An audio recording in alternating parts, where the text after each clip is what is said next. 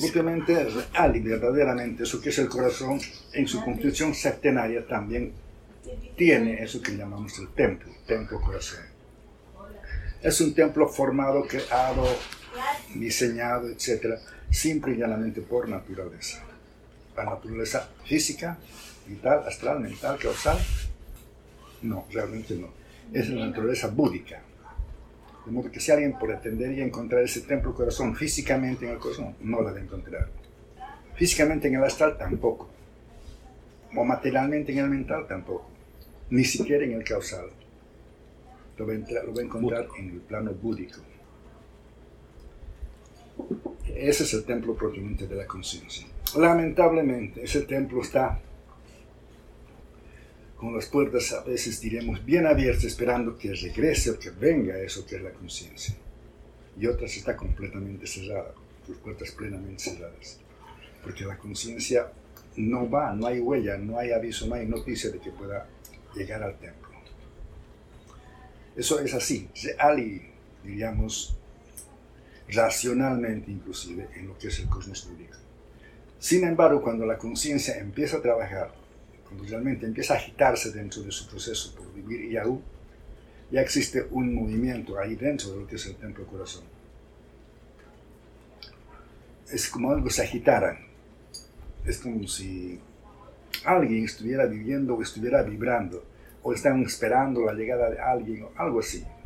¿Alguna vez han podido ver, digamos, en alguna casa, de un familiar especialmente, cuando tiene que llegar alguien, ajetreo, movilización, limpieza, adornar, prepararse, en fin. Hay movilización. Algo así se siente en el templo de corazón, pero ¿quién es el que prepara? ¿Quiénes? Son propiamente toda aquella naturaleza elemental propiamente particular. Ya hay esa inquietud, entonces. Y si por ahí se produce, diríamos, el despertar, ya ellos lo tienen listo para abrir las puertas de mm. la conciencia. Entonces el templo corazón se abre ante el despertar de la conciencia. Y cuando ocurre ese tipo de fenómeno muy singular y nada querido, nada apreciado por lo que es la oveja negra, propiamente eso que son los yoes sufren una especie de shock y la conciencia es liberada de alguna manera y los yoes se quedan como en un shock estáticos, paralizados, sin poder hacer nada y la conciencia despierta. E ingresa prácticamente a su templo donde celebra el primer oficio de su vida, de su vida conciencial. Pasado ese shock, llamémosle así, otra vez, pero ya, el templo se abrió y todos los encargados del templo, vale decir los elementales, empiezan su trabajo de estar alertas para el próximo regreso. Todo está listo. El aspirante trabaja realmente, lucha, se esfuerza por seguir en el sendero, despertar cada vez más y mejor y cada vez se abren más, diremos, si vale la expresión, tiempo, por más tiempo las puertas del templo. Y el Buda oficia y cada vez, diremos, con rituales un poco más complejos, más largos. Hasta que se produce el despertar de lo que se llamaría conciencia continua. Entonces ya es otra cosa, algo muy diferente. Todo está en el trabajo de nosotros, reitero. Cada uno de nosotros debe tratar de trabajar de la manera más exhaustiva posible por su despertar. Es obvio si no así lo quiere. No tiene por qué, no debe. Depende de uno. Estando en ese tipo de trabajo es entonces cuando realmente podemos ser conscientes de que nuestro habitáculo es el corazón. Nuestra habitación no solamente, sino nuestro mismo templo interno, nuestro templo corazón, es nuestro es algo así como diríamos, en términos bien sencillitos, bien libres. Es como si fuera, diríamos, en un árbol cualquiera hay un nidito. Y viene un pajarito en busca de su nido. Cuando llega a su nidito, salta por alrededor, canta y después se acomoda. ¡Ah! Bonito, se ve. Feliz el pajarito. Tiene su nidito ahí. Algo semejante, diríamos, es para la conciencia. No hay mayor dicha para la conciencia que oficiar en su propio templo. Estamos hablando de una conciencia altamente virtuosa, desarrolladísima, sino de una conciencia que ha despertado. está recobrando mucho de lo que ha perdido, primero inocencia, después conquistará la virtud. Toda la naturaleza elemental de cada aspirante que ha despertado, cuando oficia la conciencia, está presente. O sea, propiamente, vayamos a decir, somos,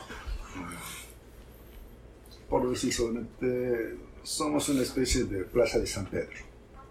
Cuando celebra el Papa su bendición, hay un montón de gente que viene de todas partes. Entonces, cuando celebra la conciencia de la misma manera, todo aquello que es nuestra naturaleza elemental, como elemental, se manifiestan ahí, en ese momento, de la celebración del ritual conciencial.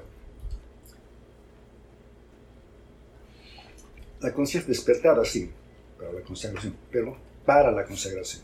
Solamente, ah, no para ingresar a su templo corazón. Solo para pasar el ritual. Propiamente está en el santuario donde recibe su consagración. Mm. La siguiente pregunta, amigo, de ¿dónde mora el yo? Perdón, ¿dónde mora? El yo. El yo. Bien, propiamente cada uno de los llamados seres humanos, lo que es el animal regional, o si se quiere la bestia lógica, o si se quiere la, la obra de Dios, es un ser abismal. Es la triste realidad. En esa su condición es que alberga cualquier cantidad de yoes, una legión. Y esa legión ese gran cúmulo de yoes es lo que mantiene encerrado, prisionera, e influenciando a la conciencia para que ésta no tenga posibilidad de despertar. De modo que quien se manifiesta es en todo momento, de cualquier momento de su vida del animal racional, eso que es yo, simple y llanamente. ¿Y dónde vive ese yo? ¿Dónde está? El yo está en los planos físico, vital, astral, mental, causal. En todos los planos. Físicamente lo podríamos ver a un yo. Si vivimos el yaú. A ver, ¿cómo a ver? Si vivimos el yaú, podemos ver el momento en que se manifieste. Bueno, probablemente podríamos ver en qué momento se manifiesta un yo. Diremos que a uno le hacen enojar. Entonces, de repente se le irrita, los ojos se le enrojecen, frunce el entrecejo, lo que sea. Se ve la expresión del yo, pero no se ve al yo es que el yo no es posible distinguirlo físicamente, salvo cuando este cristaliza en personas que son muy egoicas. Entonces puede ver prácticamente que el yo, si bien se lo puede ver, se lo puede percibir, asume su función o su rol o su fase normal. Es posible que hayan visto por ahí alguna figura, alguna foto, ilustración de una persona ex en alguna actitud. Y alrededor, como sobre ella o alrededor de ella, hay otra forma, más o menos nebulosa, nublada, casi transparente, etc., de una criatura claramente feísima, monstruosa. Eso es el yo. Cuando alguien está prácticamente con un momento de expresión del yo, si alguien puede ver al yo, va a ver realmente un monstruo. Es terrible la figura. En cambio, si es que no ve, diríamos, a la persona como un monstruo, lo va a ver, digamos, volvamos al, momento de la persona enojada. Lo va a ver simplemente enojada. Y así, ¿por qué estás enojando?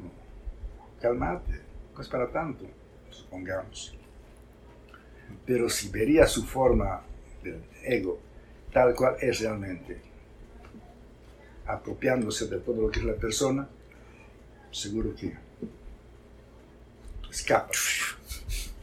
Porque pensaría, al menos se le figuraría imaginaría o llegaría a la conclusión de que un demonio, un maligno, un fantasma, algo se le está metiendo y está actuando a través de él. Simplemente su yo.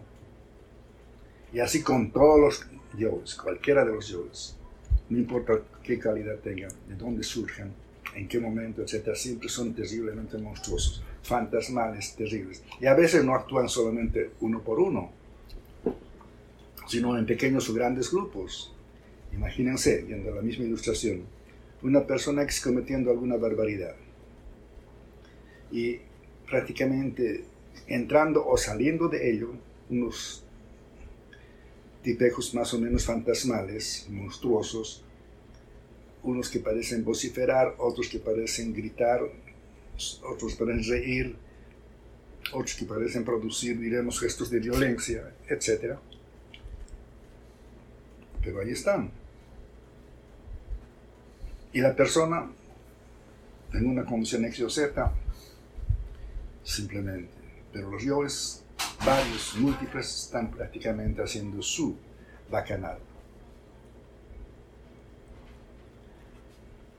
Cuando alguien se enoja, alguien está furioso, alguien está con un problema X Z, más vale poner las cosas en su lugar o no meterse. Dejar que la persona se las arregle, porque es un problema estrictamente personal, íntimo. Aunque a veces alguna persona dice lo siguiente, viva una situación así, no vio el fantasma, no vio el monstruo, ni los monstruos que podían estar en esa circunstancia. Lo que hizo fue conjurar. En una conjuración la persona se calmó, pero era un momento en que esa persona estaba furiosa. en la conjuración la persona se calmó y quien empezó a estar enojada era la persona que conjuraba. Los yoes, diríamos, de la ira que estaba en esa persona de alguna manera X o Z se comunicaron con los yoes de la persona y provocaron su reacción. Y la, estaba furiosa. Y también puede ser porque como si no estaba, digamos, realmente viviendo la castidad del tetragrama no funcionó. También, en ese caso puede darse. es peligroso porque Estado no puede sufrir de posesión. Mejor es no meterse con los yoes ajenos, ni conjurados. Right.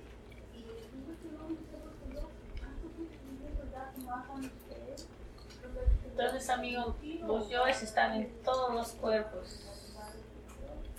Pero ¿cuál es su asiento, su lugar realmente de residencia? Ha sido dicho, el macho me dijo, el asiento del ego es el hígado. El hígado, ahí es donde se concentran. Por eso todas aquellas personas que padecen de enfermedades del hígado, entonces es porque, porque tiene una manifestación egoica muy fuerte, se podría decir, digamos. ¿no? La generalidad de personas tienen problemas de carácter digestivo. Si son problemas digestivos, son naturalmente de origen hepático. El hígado es el primero, como órgano simple, en sufre las consecuencias. Y ahí es donde se acumula toda una serie de vibraciones energéticas que realmente logran, inclusive, llegar a la cristalización de una especie de, llamémoslo templo, sin problema, un templo negro, un templo egoico, donde toda la legión se reúne a deliberar y participar de, sus propios rituales. Si la persona ha estado más o menos vinculada, diríamos, con algún grupo negro, satánico, etc., entonces, en esa persona, en su propio hígado, en ese templo negativo, es donde se celebran rituales negros. Y a veces la persona no tiene ni idea. No sabe, se consideraría a sí mismo una persona normal, corriente, pero que hay en su interior. Llegado el momento, esa persona sería absorbida por todo aquello que son sus yoes y finalmente sería simple y llanamente un instrumento 100% egoísta, con todo el cinismo y la publicidad del caso. Suponiendo que es poseído por uno de sus yoes, simplemente. El yo ex, entonces esa, esa persona diría, yo soy ex y qué. Por eso nos dice que nunca hay que afirmar la fuerza del yo en nosotros. ¿Por qué los guardianes de los templos, lo primero que ven en el, en el aspirante, iniciado, que va a ingresar a un, a un templo, ven sus riñones.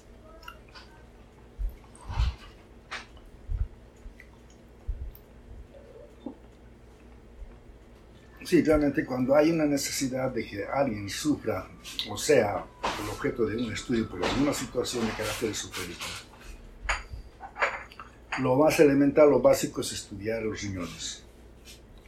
Si los riñones tienen cierto tipo de, diríamos, mal funcionamiento, analizan las causas y motivos de ese tipo de mal funcionamiento para encontrar la raíz verdaderamente oculta, si es realmente una función, una mal función o es la influencia clara, negativa, formal de esos que son los yoes. ¿Por qué se tratan de cuidar, diríamos así, los riñones? Porque son una especie de, llamémoslo simple y llanamente, objeto de eh, monitor, de monitoreo. Si el monitoreo está, si el monitor está sucio, entonces nos puede perjudicar la apreciación de algún gráfico del mismo, del mismo texto. Entonces, lo primero que hay que hacer es limpiar. Limpio el monitor podemos ver claramente sin problema. Entonces, lo que hacen ellos para cuando tienen que hacer ese tipo de estudios es limpiar en principio los riñones si son de causa fundamental, funcional, para que no haya ningún problema, la solución sea clara. Pero si la figura reviste características esotéricas, debido a alguna situación muy anómala, muy anómala, en la cual la persona en sí, al margen de ser común y corriente animal racional, ha incurrido en prácticas de carácter completamente sobrepuestos a lo que es corriente. Vayamos. Hay jovencitos, como les alguna vez había referido, que se masturban hasta siete veces diarias. ¿Qué es lo que hacen ellos? Afectan sus riñones. Bien, hay jovencitos que practican prácticamente todo aquello que es sexualidad ahí en la soledad de su cámara, de su cuarto, o frente a sus pantallas de televisión o de monitoreo o celulares. ¿Qué es lo que hacen ellos? Lo primero que se les afecta, lo primero que se perturba son sus riñones. Y cuando alguien tiene que estar haciendo un estudio de esa naturaleza, por algún motivo, reitero, esotérico, tiene que limpiar primero los riñones si son de carácter funcional. Si no es funcional, entonces ya saben que puede ser la causa, diremos, motivo de una situación completamente psicológica o psíquica o inclusive de características psíquicas, sí, pero muy inferiores, muy abismales, negativas. Por ejemplo, bien, hay personas en las cuales, digamos, un muchacho de unos 25, 30 años máximo, va al médico, ay, el médico va, a observar, va a decir, mm, mm, mm", de acuerdo con lo que le parezca en su diagnóstico, va a recetar algún medicamento. Pero no, aparte de eso no ve nada. Pero esotéricamente ese dolor en una persona joven de esa naturaleza, máximo unos 30 años, obedece a situaciones completamente anómalas de sexualidad muy mal vivida, degenerada y no solamente diríamos en un sentido eminentemente cultural o civilizado o no civilizado, sino con características altamente religiosas o psíquicas. Vale decir, algún estudiante inconsciente del tema que se ha podido meter a estudiar, diremos, ciertos textos de una magia antigua, que a veces vendían colletitos que prácticamente eran regalados, o algún tratado de serios tratadistas que han transcrito fórmulas de uno y otro llamados, digamos, malo, y que se han puesto a practicar debido precisamente a la sencillez de la práctica, pero que ha llevado consigo normalmente eh, cierto tipo de actitud y especialmente cierto tipo de sexualidad. ¿Qué hacer para, en ese tipo de personas? Ir a la causa para ver hasta qué punto realmente se ven afectados los riñones por ese tipo de conducta. ¿Y quiénes son los que producen ese tipo de conducta? Los yoes. La persona, abogado, médico, ingeniero o simplemente un, un campesino, no sabe nada de la cuestión médica. Y los yoes tampoco, simplemente lo que utilizan es a los riñones para cumplir sus propósitos. De tal manera que cuando alguien los estudia, puede inclusive privarlos de cierto tipo de claridad para poder ser estudiados y tratados, porque todo lo empañan con el monitor. Si uno tiene el monitor sucio, empañado, no podemos leer muy bien. Al final podemos decir, mañana lo voy a hacer. Punto. Y la enfermedad en ese caso continuaría. ¿Y por qué precisamente tratan de hacer que esa persona sufra de esa, hasta ese tipo de, vacío, sin un tratamiento, porque al yo, a los yoes, al ego le conviene tener organismos enfermos. Mientras más enfermo el organismo, los yoes están más contentos, más alegres, se sienten victoriosos. En cambio, si el organismo es sano, los yoes están contentos, sí, porque tienen cómo sacar ventaja a ese estado de salud. Pero más les importa un estado de enfermedad, porque ellos se nutren no solamente de la alegría, del contento que puede tener una persona, que es relativo en ellos, sino del dolor que experimentan. Más sufren las personas, más se gozan los yoes. Su naturaleza. Son yoes. Son, digamos así, como decir, sádico-masoquistas.